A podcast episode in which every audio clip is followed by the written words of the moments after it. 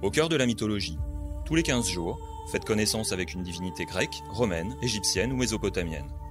Source inépuisable d'allégories qui ont inspiré toutes les formes d'art depuis l'Antiquité, les dieux ont encore de nombreux secrets pour le commun des mortels.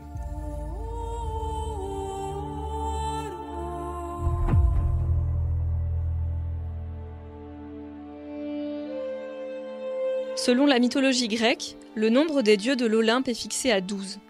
Des divinités qui portent en elles une valeur symbolique évidente et une fonction qui leur est propre. Aphrodite, déesse de l'amour, Apollon, dieu du soleil, ou encore Héphaïstos, dieu du feu, chacune de ces figures immortelles souligne les faiblesses de l'homme face au pouvoir de la nature. Des dieux qui faisaient l'objet de cultes et de croyances, et dont va aujourd'hui nous parler Barbara Cassin, philologue et philosophe, spécialiste de philosophie grecque et académicienne. Bonjour Barbara Cassin. Bonjour. Aujourd'hui, nous allons donc parler des dieux de l'Olympe. Pour commencer, pouvez-vous nous expliquer ce qu'est l'Olympe? L'Olympe, c'est une montagne, un mont, le mont Olympe, et même un mont neigeux. C'est-à-dire que les dieux, euh, les dieux olympiens, comme on dit, c'est-à-dire ceux de la génération de Zeus, ceux dont Zeus est le roi et le chef, les Olympiens sont sur l'Olympe. Ils sont cachés par les nuages, L'Olympe est un mont euh, qui est très obscurci, justement. Dieu, euh, Zeus est l'assembleur des nuées. C'est assez beau d'imaginer que ces dieux grecs, qui sont euh, si beaux, si nus, etc., sont dans l'Olympe neigeux. Est-ce que vous pouvez nous parler des différents dieux de l'Olympe? Qui sont-ils et en quoi se différencient-ils des autres divinités? Les dieux de l'Olympe, euh, dont Zeus est donc le, premier, sont une troisième génération de dieux. Hein. Ce n'étaient pas, pas les premiers dieux dont Hésiode parle dans la Théogonie. Donc ils arrivent sur l'Olympe après avoir conquis leur, leur titre de dieu, si j'ose dire. Et c'est au fond une grande famille, euh, comme toutes les familles de dieux qui se sont précédées, des familles qui se battent, euh, des familles où euh, on épouse sa sœur, on tue, etc. Bon, des familles de meurtres, d'inceste, de viols sans, arrêt. Mais aussi des familles où les, les attributions, si j'ose dire, les droits sont répartis. Et c'est très intéressant de voir comment on passe du, du chaos, qui est le premier dieu de tous, au cosmos, qui est l'ordre du monde. Euh, cosmos, en grec, ça veut dire à la fois euh, monde et parure. C'est un ordre beau. Euh, la répartition est l'une des clés de l'Olympe. Zeus a deux frères. Lui, Zeus, est l'assembleur des nuées. Il est le dieu du ciel, probablement aussi le dieu de la terre, à moins que la terre ne soit répartie entre tous. Poséidon, son frère, est le dieu de la mer, et Hadès, son autre frère, est le dieu des enfers, le dieu de ce qu'il y a sous la terre. Et ensuite, euh, euh, il y a d'autres dieux, il y a des, femmes qui sont des sœurs de Zeus.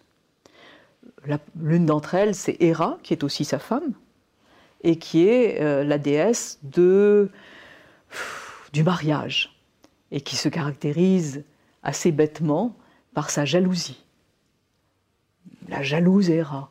Mais il y a de quoi Parce que Zeus, c'est vraiment euh, euh, le don Juan euh, pour, les, pour les déesses, pour les nymphes, pour les femmes. Et puis, il y a deux autres sœurs de Zeus, et ça, ça sera la famille, la famille souche des Olympiens, si vous voulez. Les deux autres sœurs de Zeus, c'est Estia, la déesse du foyer, celle qui est vierge. Et l'autre, la troisième sœur de Zeus, c'est Déméter, c'est-à-dire euh, la déesse de la terre en tant qu'elle est féconde, la déesse de l'agriculture, la déesse des moissons. Et quand elle est là, euh, quand elle est d'accord et contente, tout va bien pour les hommes. Mais au fond, quels sont les liens qui unissent ces dieux? Est-ce qu'il suffit d'être bien né pour être Dieu? Les dieux, les dieux de l'Olympe, ils sont, c'est une, c'est une grande famille, euh, mais enfin, ils sont, il n'y a pas de Dieu qui ne soit pas fils de ou fille de Dieu. Et euh, ils ont chacun un attribut et une fonction particulière. Euh, ce, sont aussi des, symboles, des symboles, si vous voulez. Il y a des dieux dont il faudrait peut-être euh, parler aussi, qu'il faudrait évoquer. Par exemple, Aphrodite. Aphrodite, c'est quand même une déesse qui n'est pas qui n'est pas comme les autres. C'est la, la plus belle et c'est la déesse de l'amour. Et elle a euh, à son service Eros, le petit Eros, le dieu, le petit, euh, le petit ange, l'eau, là, qui, qui frappe de ses traits ceux qui ne peuvent lui résister.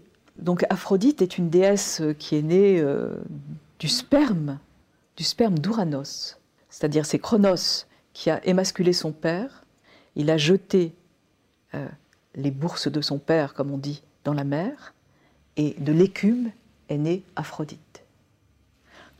déjà, par la naissance, on voit bien qu'il se passe quelque chose de symbolique.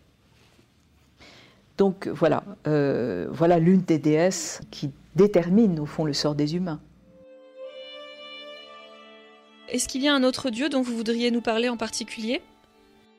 Il y a deux dieux magnifiques, Apollon et Dionysos. Et ces dieux-là nous renvoient euh, au culte et à, la tension qui traverse tous les cultes grecs. Apollon, c'est le dieu de la mesure, de la raison, c'est le dieu des poètes, c'est le dieu de la lyre. Et Dionysos, c'est le dieu qui vient du dehors, c'est le dieu euh, plus barbare, c'est le dieu des ménades, c'est-à-dire euh, de la folie et de la vigne, du vin, de l'ivresse, de toutes les ivresses. Et c'est cette tension entre, disons, la mesure et la démesure qui fait la force de l'art grec. L'art grec, euh, c'est un art qui va de l'architecture des temples à l'immensité des théâtres. Et le théâtre est le lieu de Dionysos et le temple est plutôt le lieu d'Apollon. Nietzsche, le grand philosophe Nietzsche, a euh, pensé cette tension entre, disons, la poésie euh, folle et la poésie mesurée, strictement. Donc c'est là que se passe véritablement le culte des dieux dans l'architecture et dans les et dans les poèmes et les pièces de théâtre. C'est là que se passe la Grèce. Merci Barbara Cassin.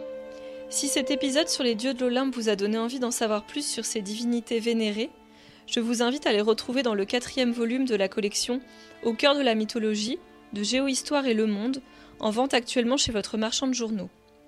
Nous, on se retrouve dans 15 jours pour parler d'Achille, personnage central de la guerre de Troie. À très vite!